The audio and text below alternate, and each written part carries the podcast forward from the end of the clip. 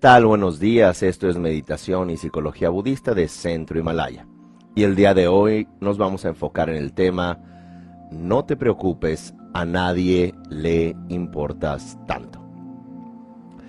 Y en esta eh, reflexión es que muy a menudo las personas nos mantenemos en la imaginación de la opinión de otros y eso puede ser sumamente eh, conflictivo. Decía el eminente emperador filósofo romano Marco Aurelio lo siguiente, nos amamos más que a otros y sin embargo nos le prestamos más importancia a lo que opinan otros a lo que opinamos nosotros. Y esto significa que nos encontramos en una eh, constante preocupación sobre qué piensan los demás, sobre el lugar en la imaginación de todas las personas. Séneca mencionaba que más a menudo sufrimos más en nuestra imaginación que por lo que ocurre realmente. Y es que en este imaginario de nosotros mismos nos encontramos en esta eh, necesaria, en esta imperiosa proclividad a agradar, a que los demás tengan una buena opinión de nosotros.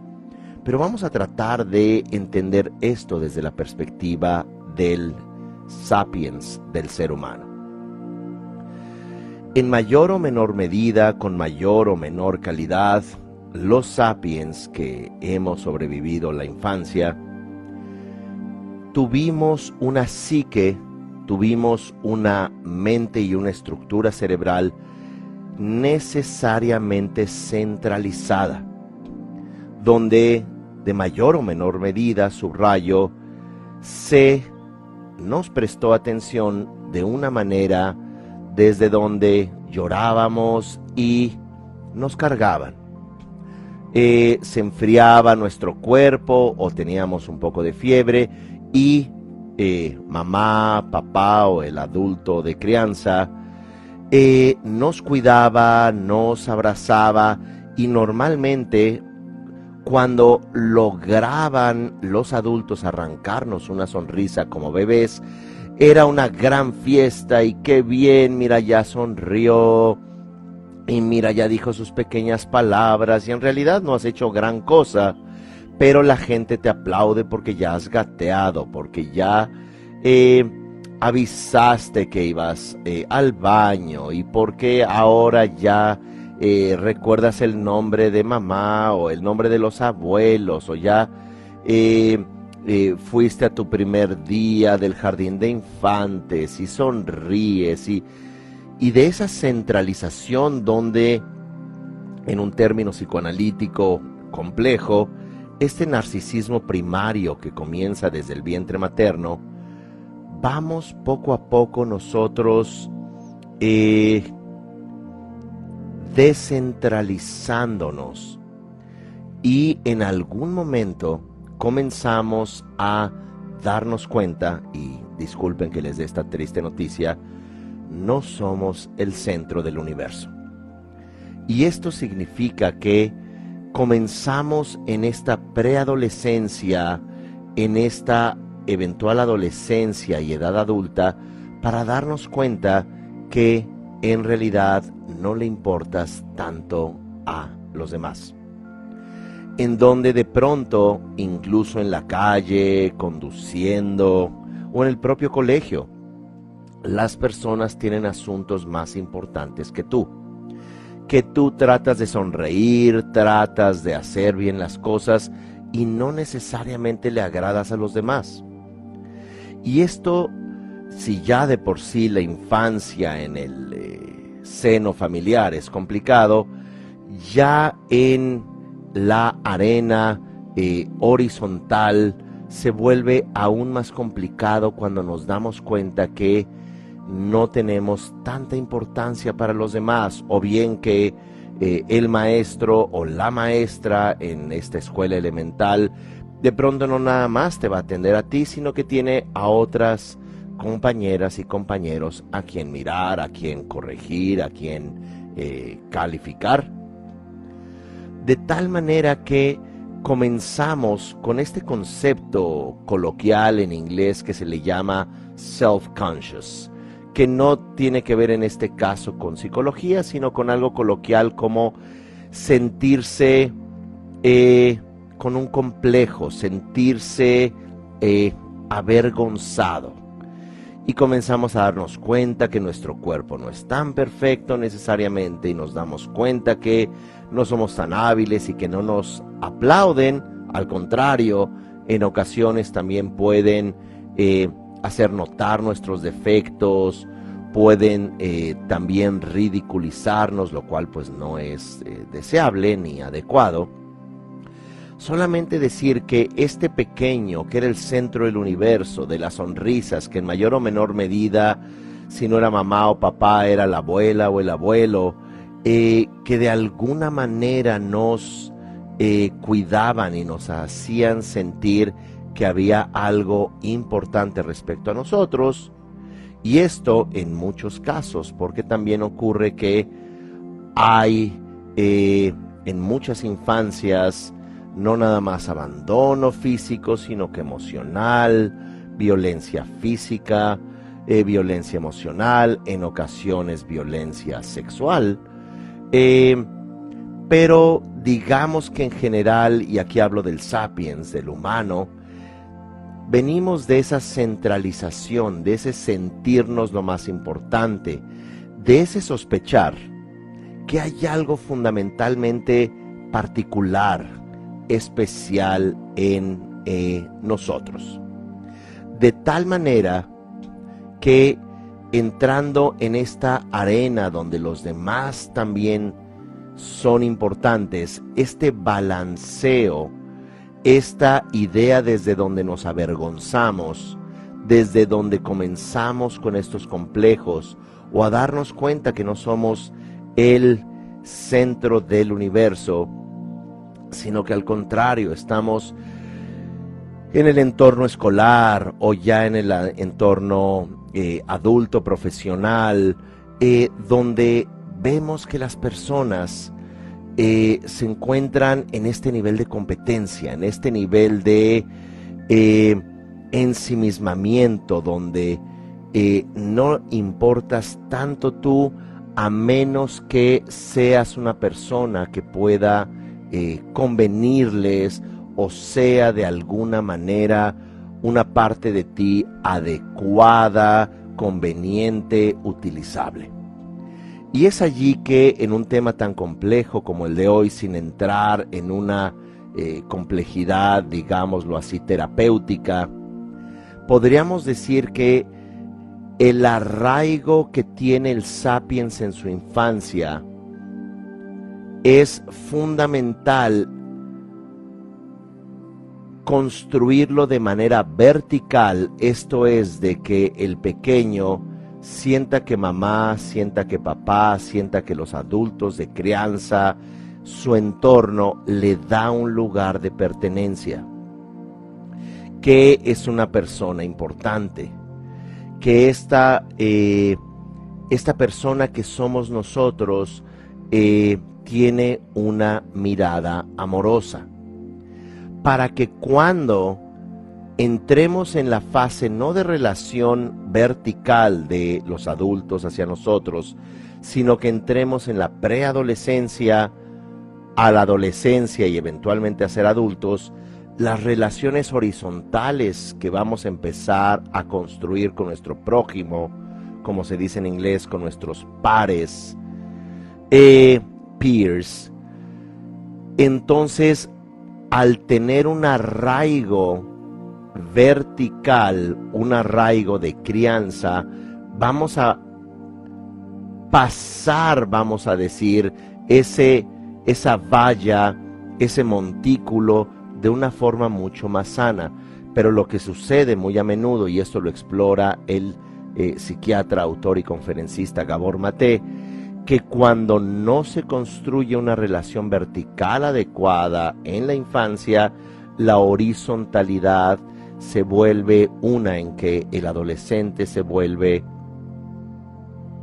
con tendencias sociópatas, pandilleras para entenderlo, eh, destructivas, con pulsiones a la muerte muy fuertes, con juegos de pertenencia, el llamado hazing, el llamado novatadas, que van desde eh, vestirse de manera ridícula hasta poner en peligro la vida misma. Y es por eso que la pertenencia es un punto fundamental en esta reflexión. ¿Por qué? Porque vamos a pasar de pertenecer en una relación vertical en la infancia a comenzar a negociar una relación horizontal con nuestros pares, con nuestros, nuestro prójimo.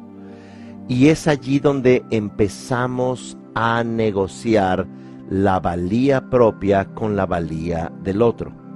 Sin embargo, en un mundo crecientemente competitivo, comenzamos a eh, contactar carencias como muy o más a menudo encontramos. Que si bien en la adolescencia es donde experimentamos los cambios hormonales más poderosos, por lo menos en términos de conducta, es en donde también podemos entrar en crisis sumamente importantes. Eh, y en este contexto, viendo esto desde lo simbólico, es desde donde negociamos nuestra valía. Yo valgo y tú vales. Y por lo que me atrevo a hacer, ya sea enamorarme, ya sea eh, cometer actos audaces, incluso ilegales, incluso entre comillas valientes, entonces voy encontrando mi valía, cuál es mi lugar. Y es en este contexto desde donde eh, en este periodo, en esta etapa, digamos, convulsa en general, que es la adolescencia humana, compleja, de crecimiento, de duda, de depresión, de ansiedad, de adicciones, de pertenencia, de enamorarse, de pertenecer a diferentes grupos, es donde vamos fundamentalmente también formando nuestra valía interior, nuestra referencia de qué somos, quién somos, qué queremos, eh, a qué queremos dedicarnos en la vida o qué es aquello que nos apasiona. Y eventualmente es con base en estas estructuras tomadas de la infancia vertical, vínculo vertical, los adultos, yo la pequeña, luego en el mundo adolescente, esta parte desde donde comenzamos a negociar nuestro lugar con prójimo, con nuestros pares. Y eventualmente esto, arraigando o fincando nuestra valía, vamos a generar estructuras importantes de valor interior, de pertenencia, de interacción. Sin embargo, si bien esto en teoría suena, eh, vamos a decir, práctico, eh, en la experiencia humana ciertamente tenemos un sentido de ensimismamiento. La psicología budista nos plantea que hay una fuerza muy importante de aferramiento al yo, que dentro de la continuidad que somos, eh, dicho de una forma fácil, es como si lleváramos un mantra constante que decimos yo, yo, yo, mío, mío, mío, yo, mío. ¿Por qué? Porque estamos en todo momento yo como me siento, mi tristeza, mi felicidad, mis objetos de pertenencia, mis relaciones, mi, mi, mi, yo, yo, yo, y decía Ariadeva, este eminente académico y contemplativo eh, budista, conocido por sus 400 versos, eh, en relación a la muerte. Decía, cuando la gente mira horrorizada un cadáver, no expresa su tristeza necesariamente por la persona que murió, sino porque está mirando el espejo de su propia muerte. en otras palabras. Nosotros somos la medida de la construcción de la realidad y que con esa noción ensimismada, el ser humano, digámoslo en términos positivos, ha logrado defenderse, huir del peligro, elegir mejores vínculos, el construir una vida más o menos funcional para sí. No obstante, es esa tendencia, esto llamado en sánscrito pudgala graha, este aferramiento al pudgala, este aferramiento a uno mismo, que hace que todo el tiempo llevemos este eh, síndrome del reflector.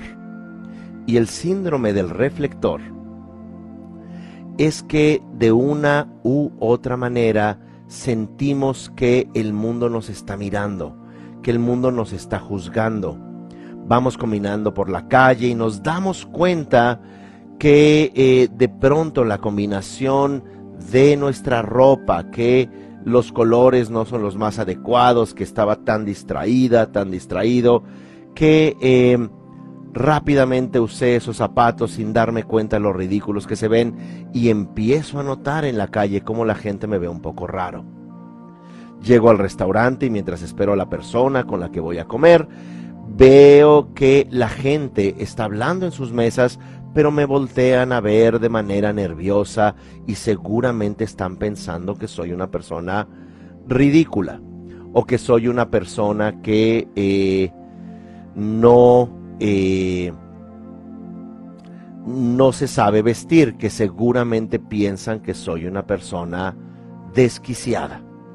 Así que comenzamos en ese diálogo monólogo desde, desde donde los demás pensamos están tan ocupados en nosotros. Eh, piensan si nos vemos atractivos, si no nos vemos atractivos.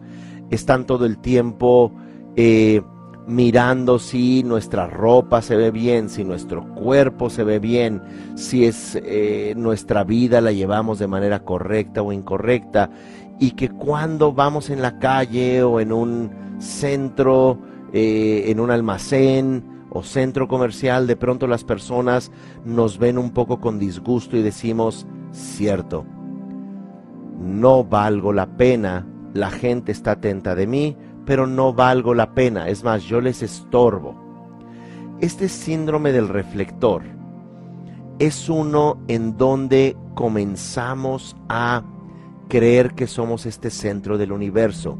Jacques Lacan, el eminente psicoanalista, le llamaba o jugaba con este concepto del yo ideal y el ideal del yo, que en todo momento nos estamos imaginando a nosotros mismos afuera de nosotros. Así que somos la estrella de cine, somos esta persona que eh, somos histriónicos, que eh, hablamos de cierta forma como imaginando que los demás nos están mirando con atención. Eh, nos convertimos en esto que llamo la botarga de nosotros mismos, en donde comenzamos a fingir también para ser más vistos. Y hoy en día este síndrome del reflector, que causa ansiedad a millones de personas, es exacerbado justamente en estas redes sociales, desde donde hay que mostrar, eh, hay que mostrar nuestra belleza, hay que usar filtros de fotografía, hay que siempre vernos felices, hay que bailar, eh, y hacer mímicas para que te vean cuán agradable eres o estás imitando eh, eh, diálogos graciosos de personas que se gritan o que se dicen bromas y tú estás siendo la botarga de ti misma. En este contexto voy a traer aquí dos conceptos. Está el concepto de la ansiedad de ser y el segundo es la ansiedad del ser. El primero, ansiedad de ser, es que este individuo que somos hecho de diferentes imágenes, diferentes voces, diferentes recuerdos, diferentes potencialidades desde nuestra infancia, diferentes vivencias. Nos encontramos en algo que plantea la psicología budista diciendo, todo es impermanente, todo es transitorio. Lo que fuiste ayer ya no lo eres hoy. Lo que eres hoy y a lo que te aferras hoy dejará de ser. Incluso en lo que mañana te convertirás también cambiará. De tal manera que en este flujo de identidades que somos, en esta memoria selectiva que construye nuestra identidad, lo que plantearía contra intuitivamente el budismo es no te tomes tan en serio. Porque cuando nos tomamos tan en serio, generamos esta ansiedad de ser. ¿Qué es lo que soy? ¿Qué es lo que creo que valgo? Seguramente necesito un ingreso de 10 millones de dólares para que ya me sienta valioso. Seguramente necesito que alguien me dé eh, ese afecto para que yo me quiera o yo me sienta bien conmigo.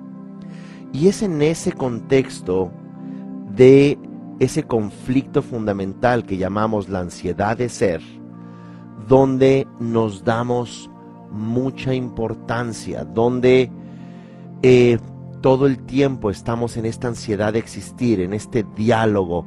¿Quién soy? ¿Para qué soy? ¿Qué es lo que deseo?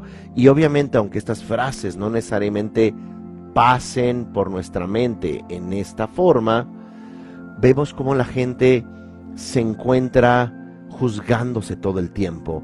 Eh, no te ves bien, eh, tienes que hacer esto, como menciona el filósofo Jung Chul Han, la sociedad del cansancio es una donde cambiamos a los dictadores externos, a los eh, capataces de la fábrica en un contexto obrero, a convertirnos en los capataces en los jueces, en los policías de nosotros mismos, donde eh, sentimos que los demás nos van a juzgar, que no hemos hecho tanta plata como debiéramos en esta edad, que no somos tan famosos, que no somos tan importantes, que no somos tan eh, atractivos. Entonces, si no somos atractivos, la gente no nos va a querer.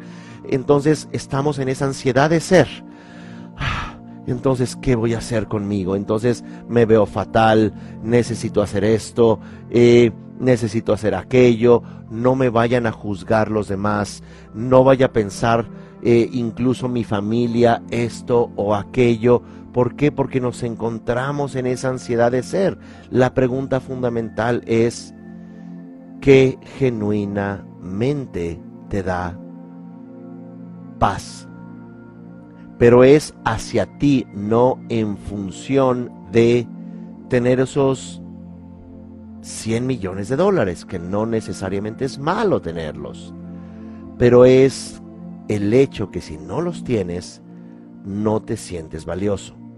El hecho que si no conformas, no te sientes eh, incluido. Y es en este contexto como se regula el poder a través de la observación, trayendo a Michel Foucault. El discurso, el lenguaje como discurso de poder, desde donde uno se define a sí mismo en términos de su función. Ah, no me conocías, mira, me vas a conocer. Soy médico Además, como médico, soy especialista en... Eh, soy especialista en pulmones, pero además tengo una especialización en esto y aquello. Ah, muy bien. También me gustaría conocerte un poco tu vida privada, no nada más profesional. Ah, bueno, en lo privado me encanta esta música. ¿A ti qué música te gusta? Oye, qué bien. Somos idénticos, nos gusta la misma música Eh, ¿Y qué más? Bueno, es que eh, también me gusta ver estas series eh, por la televisión.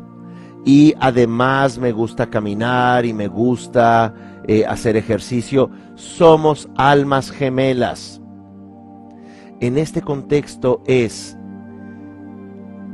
quién eres, cómo te construyes a ti mismo.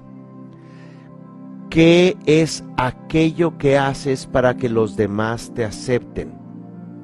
En esta ansiedad del ser, estás volviendo a Séneca, sufrimos más por la imaginación que lo que sucede en realidad.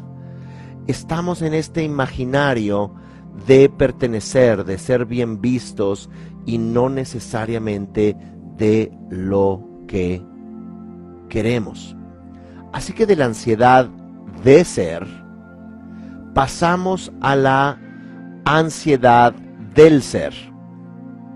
Entonces, de esta polifonía, de este ser atormentado que queremos conformar, que queremos ser aceptados, que queremos ser bien vistos, que nos hacemos uno con nuestra función profesional, función familiar, nos hacemos uno con lo, que los demás esperan de nosotros, nos hacemos uno con lo que eh, tratamos de compensar. Así que de esto construimos a un ser, construimos una identidad a la cual nos aferramos. De esta ansiedad, de este cambio, de esta transitoriedad, construimos la botarga. Construimos a esta fachada de identidad desde donde ya te refugias en tu función de ser médica, en tu función de ser padre, en tu función de ser eh, un profesionista, en tu función de ser famoso, en tu función de ser eh, lo que fuere, y ya parece que ya no tienes ansiedad porque ya en 15 años te vas a retirar, a jubilar, porque después de los hijos llegan los nietos, porque ya después de haber ganado estas medallas por tus esfuerzos o trofeos de vidrio biselados en la empresa eh, o eh, pequeños diplomas de entrenamiento eh, por profesionalización de tu empresa donde está tu nombre que has tomado ese diploma, te sientes que ya has cumplido en la vida, que la gente o a la gente le importas mucho. ¿Por qué? Porque ya tienes el auto, ya has comprado esa eh, vestimenta, entonces como es muy cara, dejas la etiqueta que salga, ¿verdad? Para que evidentemente noten que sí lo vales. Eh, luego, eh, estás todo el tiempo en cualquier reunión social hablando de tu tema, estás todo el tiempo en ese monólogo, estás tratando de que la gente sepa cuánto te has esforzado, cuán inteligente eres, interrumpes a los demás, eh, todo el tiempo quieres ser el centro de atención, ¿por qué? Porque ya eres la botarga de ti mismo. Ya eres tan ridícula y tan ridículo que te aferras a ideologías, te aferras a identidades, te aferras a un deber ser, te aferras a el haberte convertido en aquello que ansiosamente querías en la ansiedad de tu ser, huir. Así que ya eres esta persona, entonces ya estás como el poema de Borges, perfectamente vestida, perfectamente organizado, has hecho todo lo que se esperaba de ti. Eres infeliz y te estás muriendo. Te dedicaste toda tu vida a satisfacer las expectativas de otros y no a eh, atender qué es o cuál es esa problemática de existir, qué es o cuál es nuestra naturaleza ansiosa, transitoria, eh, contradictoria. Así que entraríamos en este contexto a estar obsesionados por la opinión de otros, obsesionados y todo el tiempo tratar de agradar, eso tiene un nombre y se llama trastorno de déficit de amor propio. Y ese trastorno de déficit de amor propio, conocido en un término muy antiguo, codependencia, porque es muy limitado y se enfocaba en adicciones, es que cuando no nos apreciamos, vamos a bailar, vamos a seguir el ritmo de todos los creadores de opinión, de los creadores de contenido, de los creadores de diálogo, de tendencias políticas y manipulaciones masivas, o bien simplemente vamos a hacer aquello que los demás esperan de nosotros. Y es este deber ser, es este super yo integrado, dicho de manera psicoanalítica, desde donde debemos trabajar. Así que vamos a, trabajar con cinco puntos que son una propuesta con el acróstico que es la palabra habla. Habla con H de hablar Obviamente ahora ya en redes, en Twitter y en otros lados puedes poner habla sin H, pero aquí tratamos de mantener las formas. Habla es la palabra vertical hecha de cinco letras y cada letra es una palabra, así que la primera es el habitar. Eh, habitar, residir en ti mismo vivir en ti.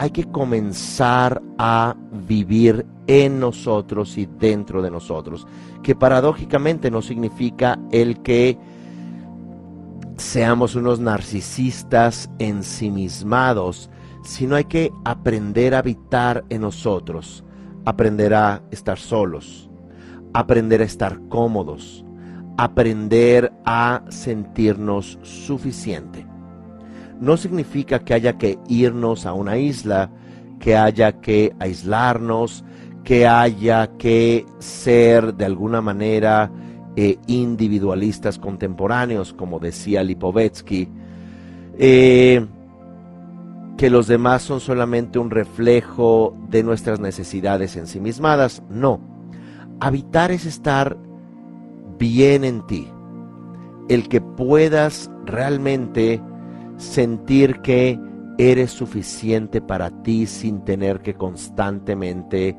dicho en un término muy coloquial, cacarearlo, como hacen las gallinas. Ya salió un huevo y lo cacareas. Es que mira, eh, no sabe lo que eh, hice y no sabe en el crucero que yo estuve hace unos años y usted no sabe lo bien que me la pasé y la comida que comí en aquel viaje. Bueno, muy bien, un día se puede compartir pero no como una cortina de humo de lo posiblemente aburridos, intrascendentes que nos podemos sentir. Así que en esta simulación vacía de nosotros mismos vamos a tratar de no ser estos indigentes emocionales, sino tratar de habitar en nosotros, de estar en nosotros y por supuesto que hay eh, muchas formas. Eh, una de las formas más importantes que se puede recomendar es cultivarse a sí mismo. Puede ser a través de libros, puede ser a través de viajes, puede ser a través de terapia, puede ser también a través de eh, aprender métodos. Con ello quiero invitarlos Próximamente vamos a empezar estos diplomados de psicología budista, de tanatología tibetana, tanatología, el arte del bien morir, al igual que el diplomado de mindfulness, desde donde puedes también cultivarte, puedes generar diferentes reflexiones respecto a ti, respecto a tu mente, incluso respecto a tu respiración, eh, respecto a gestionar tus emociones, Así que esa es una forma de habitar en ti, eh, fascinarte, cultivarte, profundizar en lo que significa ser tú misma. Siguiente punto, la A, es admitir. ¿Admitir qué? Admitir que somos unos cretinos. bueno, este, lo hacen a uno levantarse temprano.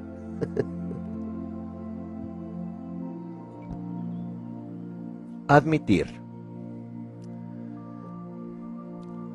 la ansiedad de ser. La ansiedad de ser, que nos encontramos eh, como estos seres en devenir, que un día estamos sanos, posiblemente al otro año no, que un día una relación significativa estaba viva y al otro momento no. El que admitamos y admitirnos significa que el mundo va a cambiar a nuestros caprichos o berrinches cósmicos. Significa que admitamos nuestra fragilidad. Y eso se vuelve fundamental. ¿Por qué? Porque por más que nos resistamos, por más que hagamos insisto, ese berrinche eh, no va a cambiar la situación y una forma de hacerte amiga de ti misma, de volverte aliado de ti, es que puedas admitir estas vicisitudes, que admitas que eres vulnerable, que admitas que no estás en control, que admitas que solamente te puedes tener a ti y no vas a cargar al mundo que los demás no son más importantes que tú. Y que aunque eso te haga frágil y aunque eso te lleve a que los demás te juzguen, pero tú debes de admitir esta, eh, diciéndolo desde un amuno, este aguijón de la existencia. La siguiente palabra en el acróstico habla es la eh, B, la labial, digamos, y esta es la palabra balancear. Hay que balancear entre nuestro mundo interno y nuestro mundo relacional. El mundo interno es uno que se nutre ciertamente de los vínculos, que no únicamente son los vínculos presentes, sino los vínculos imaginados e imaginarios, los vínculos de esta relación vertical que hablamos al comienzo de esta entrega los vínculos importantes de la, el inicio de las relaciones horizontales en la preadolescencia, adolescencia y edad adulta donde quiera que nos encontremos. Adulto eh, joven, adulto medio o adulto mayor. Y es en este contexto que hay que balancear el mundo interno del el mundo relacional. Y recordar que la relación más importante es contigo misma. Que si uno se detesta a sí mismo, no va a encontrar a alguien que nos admire. Y si alguien finalmente te vuelves un ícono, te vuelves un influencer, ¿verdad?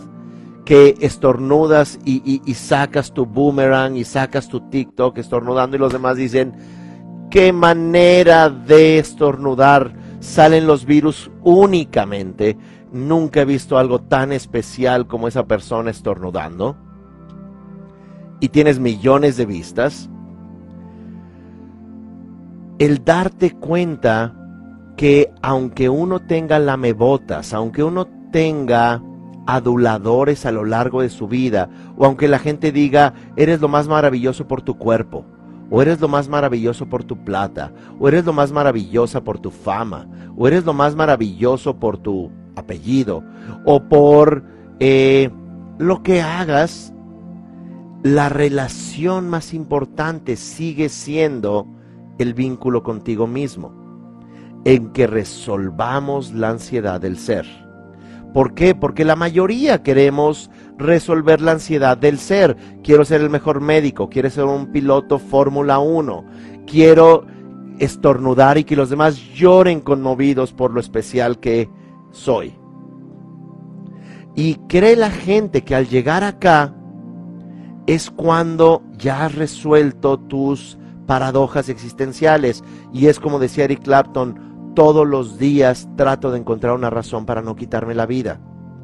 Y vemos estas grandes estrellas, sea deportivas o sea de la, eh, gran pantalla que viven vidas miserables. ¿Por qué? Porque no han resuelto la relación consigo mismos.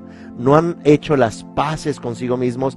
Han estado todo el tiempo tratando de satisfacer este monstruo de fauces infinitas que es tienes que funcionar y tienes que agradar a todos los demás. ¿Y que creen? Nunca hay un final para las necesidades relacionales si uno no entra en esta parte de balance. Y esto nos lleva de manera inmediata a la siguiente palabra del acróstico habla, que es la letra L, la letra L de limitar. ¿Y qué significa limitar? El que podamos nosotros crear, como se dice en inglés, boundaries, límites. El que podamos también nosotros, como y volviendo al emperador filósofo romano Marco Aurelio del siglo I, que podamos darnos tiempo de estar en soledad, de reflexionar sobre la vida, reflexionar sobre nuestra infancia, reflexionar sobre el sentido del resto de nuestra vida, qué es lo que queremos, qué es lo que sentimos, y no meramente estar alimentando a este monstruo de fauces insaciables que es solo la ansiedad del ser. Es mantener la fachada, mantener la botarga, es solamente lograr ser ese Grammy, lograr, lograr ser ese aplauso, estos eh, millones de seguidores, estos aplausos de gente que no te conoce y te juzga y se imagina a sí misma imaginándote a ti y tú te imaginas a ti mismo imaginando a quien te aprecia porque tú realmente no te aprecias. Bueno, límite. bueno, es, es temprano, pero si ya el tema es un poco eh, turbulento y genera crisis, ya se permiten bebidas etílicas. Es broma. bueno, Solamente digo por si, eh, como a veces dicen, algunos elementos de esta reflexión pudieran caer como ropa a medida. Pero bueno, todos somos humanos, todos somos impresentables, así que hay que hacer las paces con eso. Así que, limitar. hay que limitar esta parte Este, les prometo, eh, todavía no, no entro en crisis. y hasta tengo un poco de café cuando se trata de despertar. Así que es el límite el procurarnos la oportunidad de estar en nosotros, estar con nosotros, estar por nosotros, estar para nosotros, que dista mucho de ese narcisismo, de ese ensimismamiento, porque el narcisista no se evalúa en este apartado, en, en aceptar su fragilidad. Lo único que quiere son certezas, ser el mejor, la mejor, lograr un lugar y ya cuando se acomoda en la estratificación social de la fama, de la familia, de el reconocimiento, eh, has sido un gran profesionista, una buena madre, qué interesante es que te has sacrificado por tus hijos. Y aunque no eres feliz, pero mira qué lindo, están corriendo allí ya los nietos, llevando también tu propia, tu propio abandono porque no van a aprender ni hijos ni nietos a procurarse cuando abrevaron de una persona que se abandonó a sí misma. Límite no significa ser agresivos, sino crear boundaries, crear fronteras desde donde vamos a tener un espacio íntimo, personal, que no vamos a sacrificar por nada ni por nadie. Y este espacio íntimo y personal es qué queremos, a quién amamos, cómo nos amamos, qué es lo que nos fascina y no necesariamente es una persona, puede ser un, un modo de estar en este mundo. eh, principios insoslayables, principios fundamentales que no por, mire, eh, yo sé que usted defendió tanto a los animales, pero por este maletín de dinero usted va ahora a ser el presidente de la eh, Asociación de Animales de su país, pero en realidad les vamos a, eh, no qué sé yo, ¿verdad? Pero donde las personas en realidad muy fácilmente abandonamos este espacio íntimo, este espacio donde nos procuramos amor solo por ser aceptados en este mundo externo de la botarga, de la fachada, de la, del mundo relacional, donde estás completamente preocupado por lo que los demás piensan o van a pensar de ti. Así que la última palabra es la letra A, que es la A de abrir abrirnos a la vida, abrirnos a la vulnerabilidad, abrirse a uno mismo. Decir, esto me duele, pero lo puedo resolver. Decir, esto no estaba en mi control, pero en lo que sí pueda controlar, voy a hacer mi mejor esfuerzo. Y como decía el eminente maestro Chogyan Trungpa Rinpoche, gran parte del caos en este mundo sucede porque no nos apreciamos lo suficiente a nosotros mismos. Así que hay que abrirnos a la vida, abrirnos a aceptarnos, abrirnos a la posibilidad de importarte más a ti que solamente estar enfocado en lo que los demás vayan o puedan pensar de sí mismos. De tal suerte que tenemos esta eh, propuesta que las propuestas que hacemos en las entregas y en estas reflexiones, por supuesto, no pretenden ser la verdad, ni pretenden ser la última palabra, solamente es una propuesta de herramientas y en este acróstico habla, eh, hecha de cinco letras, la primera en este contexto de no te preocupes, a nadie le importas tanto. La primera, reflexionamos, es habitar, habitar en ti. La A es admitir, admitir esa discrepancia, esa paradoja que significa existir. B, balancear. Balancear este mundo interno con el mundo relacional, como se planteó Finalmente la L de limitar. No podemos nosotros extralimitar o sobrelimitar algo que es fundamental. Tú eres la referencia afectiva y lo que sientes desde el corazón hay que eh, lucharlo, hay que afirmarlo, hay que procurarlo, porque si no, nos convertimos en muertos en vida, como desafortunadamente puede ser la mayoría de los humanos que se encuentran tan temerosos de sí mismos que solo están repitiendo las tonterías e ideologizaciones y manipulaciones que aparecen en todos lados. Y la nueva tendencia, es que ya viene la tendencia de otoño, no es posible, y yo sin tener algo de otoño, ¿verdad? Eh, o como fuere. De tal manera que esta parte del limitar se vuelve fundamental para eventualmente abrir abrirnos a la vida, abrirnos al amor, pero fundamentalmente abrirnos a nosotros mismos. Así que con esto vamos a hacer eh, una breve meditación que eh, vale la pena aclarar que cuando se habla de meditación hay dos grandes grupos. La primera se llama Atistana o Chegom en tibetano, que es meditación analítica, y la segunda es Anadistana, que es Chogom, meditación contemplativa, es decir, que no requiere análisis. En este contexto vamos a hacer eh, la primera y es una reflexión, meditación guiada desde donde uno va observando los diferentes puntos que hemos discutido.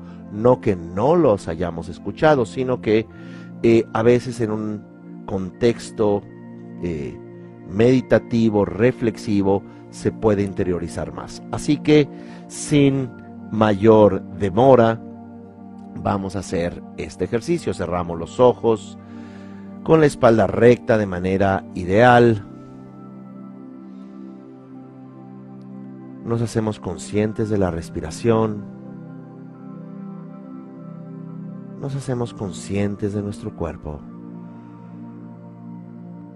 Aceptamos todos los ruidos, aceptamos las sensaciones y emociones que pasan.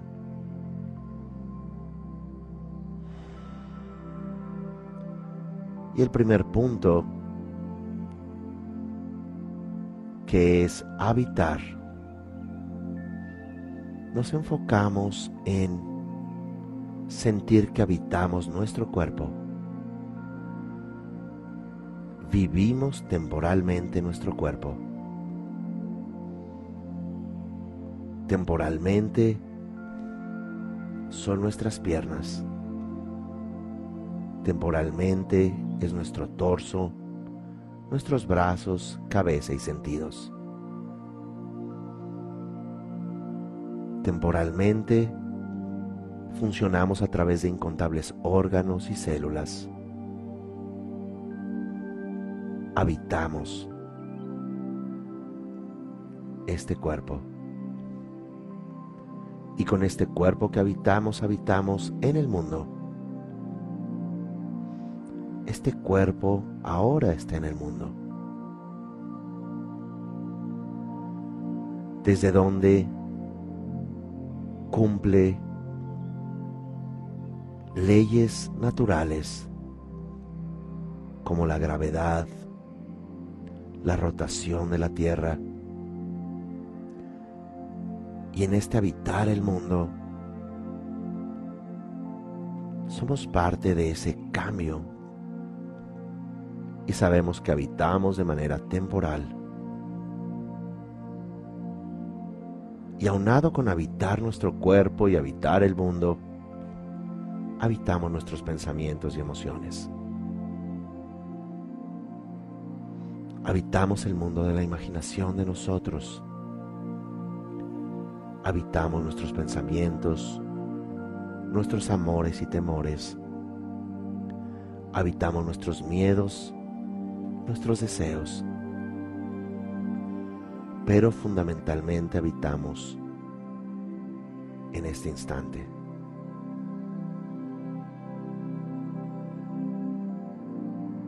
habitamos y pertenecemos. El segundo punto es admitir. Admitimos la fragilidad. Admitimos que no estamos en control.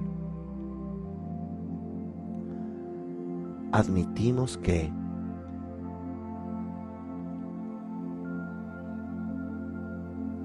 no podemos cambiar a los demás. Admitimos que no podemos hacer felices a otros antes que a nosotros mismos.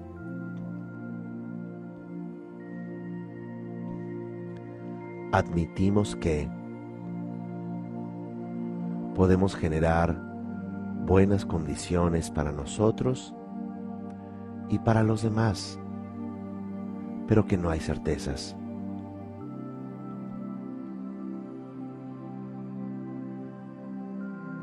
Tercer punto es balancear.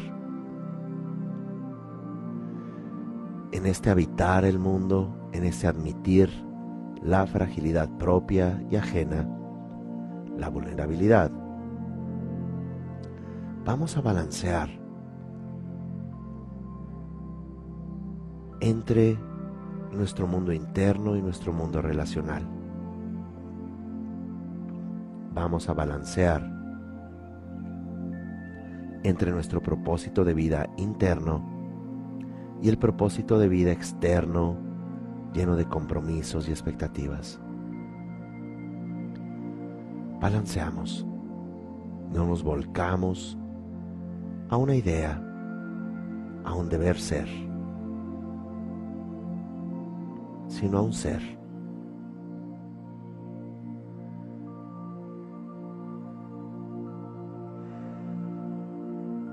El siguiente punto es limitar. Conocemos el límite de nuestra vida.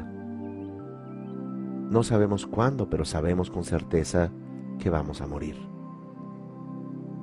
Sabemos el límite de nuestras capacidades,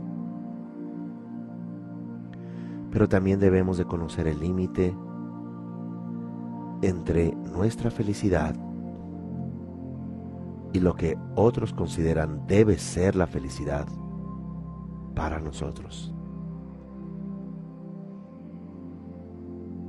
Hay que limitar al deber ser para residir más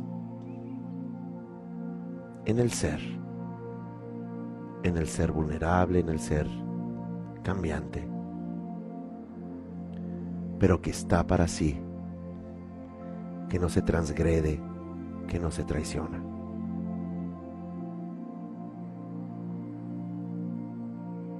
Y finalmente, abrirnos. Abrirnos a la vida llena de, de dificultades. Abrirnos a la vida impredecible. Abrirnos de manera vulnerable. Abrirnos y abrazar.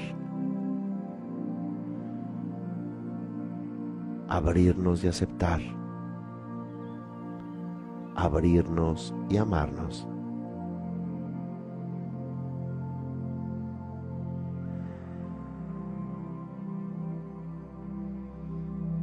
Con esto en mente, podemos permanecer en este ejercicio el tiempo deseado. Inhalamos profundamente, sostenemos el aire y lo soltamos lentamente por la nariz.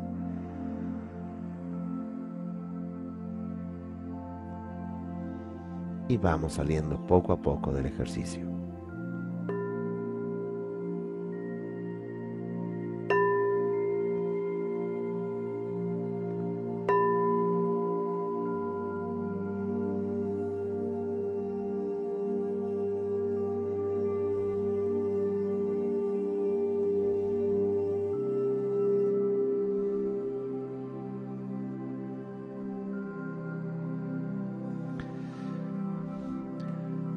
Gracias, nos vemos en la próxima entrega. No olviden entrar a centrohimalaya.com a recomendar estos canales que estamos en Instagram, en YouTube, en Facebook, en los podcasts de Google, de Apple, en iHeartRadio. Y bien, un abrazo y que estén muy bien. Hasta pronto.